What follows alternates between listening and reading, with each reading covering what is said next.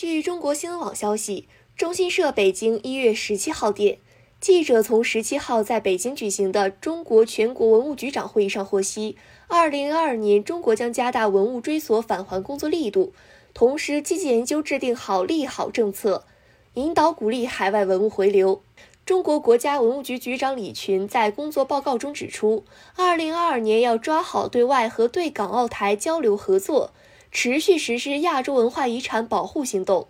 全面推进双边协定、多边联盟、基金项目等落实，实施好缅甸他冰玉佛塔整体保护修复，持续推进柬埔寨吴哥古迹、尼泊尔九层神庙等重点援外项目。务实开展中外联合考古行动，实施文明互鉴展示工作，打造更多文物进出境精品展览。他表示，要加大文物追索返还工作力度，积极参与文化遗产领域全球治理和国际规则制定，加强与港澳台文化遗产保护利用交流，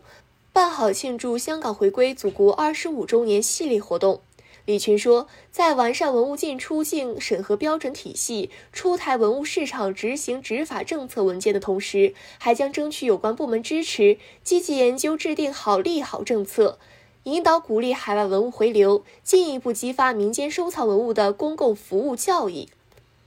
此外，二零二二年还要公布十到十五处第二批国家文物保护利用示范区创建名单，深化实施中华文物全媒体传播计划。要持续推进普洱景迈山古茶林文化景观、北京中轴线海上丝绸之路等申遗工作。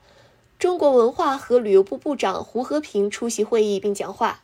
感谢收听羊城晚报广东头条，我是主播佳田。